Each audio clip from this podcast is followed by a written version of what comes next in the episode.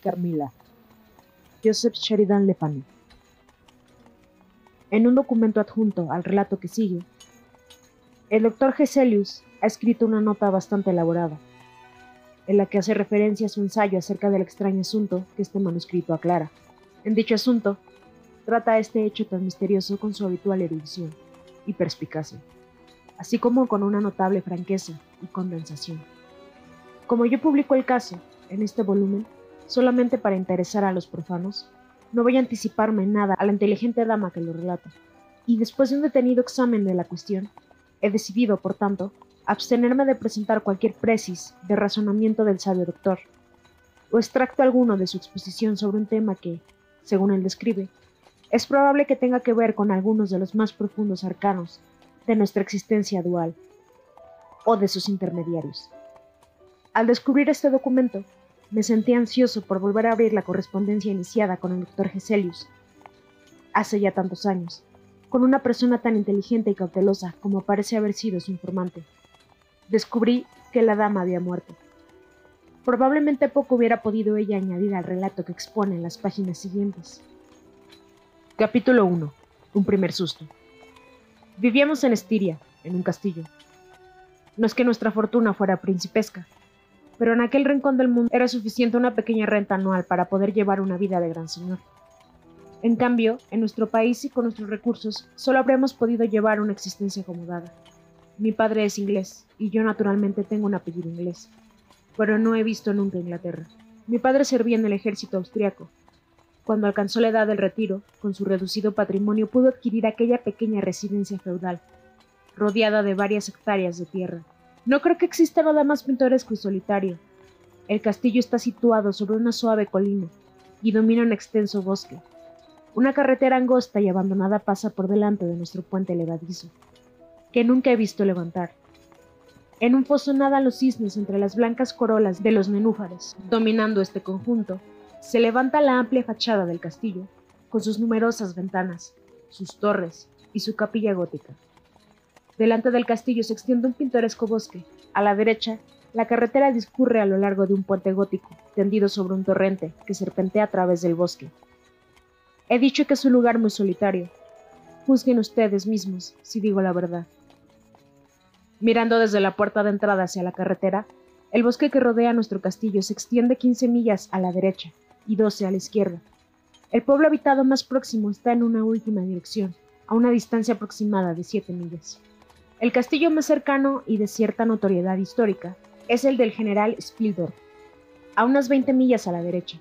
He dicho el pueblo habitado más próximo, porque al oeste, solo a 3 millas, en dirección al castillo del general Spildorf, hay un pueblecito en ruinas con una iglesia gótica también en ruinas.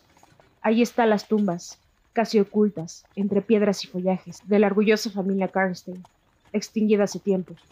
La familia Karnstein poseía anteriormente al desolado castillo, que desde la espesura del bosque dominan las silenciosas ruinas del pueblo. Hay una leyenda que explica por qué fue abandonado por sus habitantes este extraño y melancólico paraje. Pero yo hablaré de ella más adelante. El número de habitantes de nuestro castillo era muy exiguo, excluyendo a los criados de los habitantes de los edificios anexos. Estábamos solamente mi padre, el hombre más simpático del mundo pero de edad bastante avanzada, y yo, que en la época en que ocurrieron los hechos que voy a narrar tenía solamente 19 años. Mi padre y yo constituíamos toda la familia. Mi madre, de una familia noble de Estiria, murió cuando yo era aún una niña. Sin embargo, tuve una inmejorable nana, la señora Perrodon, de Berna. Era la tercera persona en nuestra modesta mesa. La cuarta era la señora Lafontaine, una dama en toda extensión de la palabra, que ejercía las funciones de institutriz para completar mi educación. Algunas muchachas amigas mías venían de vez en cuando al castillo, y algunas veces yo les devolvía la visita. Estas eran nuestras habituales relaciones sociales. Naturalmente también recibíamos visitas imprevistas de vecinos. Por vecinos entienden a las personas que habitaban dentro de un radio de cuatro o cinco leguas. Puedo asegurarles, en general, era una vida muy aislada. El primer acontecimiento que me produjo una terrible impresión, y que aún ahora sigue grabado en mi mente, es uno de los primeros sucesos de mi vida que puedo recordar. Aquí terminaba la carta, si bien yo había conocido a Berta Reinfield, mis ojos se llenaron de lágrimas. La noticia de su muerte me impresionó muchísimo. Devolvió a mi padre la carta del general. El sol se hundía cada vez más en el ocaso, y la tarde era dulce y clara. Paseando bajo la tibia luz del atardecer, nos entretuvimos haciendo cábalas sobre el posible sentido de las incoherentes y violentas afirmaciones de aquella carta. En el puente levadizo encontramos a la señorita La Fontaine y a la señora Perrodón, que habían salido a admirar el magnífico claro de luna. Frente a nosotros se extendía el prado por el cual nos habíamos paseado. A la izquierda, el camino discurría bajo unos vulnerables árboles y desaparecía en la espesura del bosque. A la derecha, la carretera pasaba sobre un puente severo y pintoresco a la vez, junto al cual se erguía una torre en ruinas. En el fondo del prado, una ligera neblina delimitaba el horizonte con un velo trance, y de cuando en cuando se veían brillar las aguas del torrente a la luz de la luna. Decía así, He perdido a mi querida sobrina, la quería como a una hija, la he perdido, y solamente ahora lo sé todo. Ha muerto en la paz de la inocencia y en la fe de un futuro bendito. El monstruo, que ha traicionado nuestra ciega hospitalidad, ha sido el culpable de todo. Creí recibir en mi casa la inocencia, a la alegría, a una compañía querida para mi Berta. Dios mío, qué loco he sido. Consagraré los días que me quedan de vida a la casa y destrucción del monstruo. Solo me guía una débil luz, maldigo mi ceguera. Y la nursery, como la llamábamos, aunque era solo para mí, estaba en una habitación grandiosa del último piso del castillo, y tenía el techo inclinado, con molduras de madera de castaño. Tendría yo unos seis años cuando una noche, despertándome de improviso, miré a mi alrededor y no vi a la camarera de servicio. Creí que estaba sola. No es que tuviera miedo, pues era una de aquellas afortunadas niñas a quienes han evitado expresamente las historias de fantasma y los cuentos de hadas, que vuelven a los niños temerosos ante una puerta que chilla o ante la sombra danzante que produce sobre la pared cercana la luz incierta de una vela que se extingue.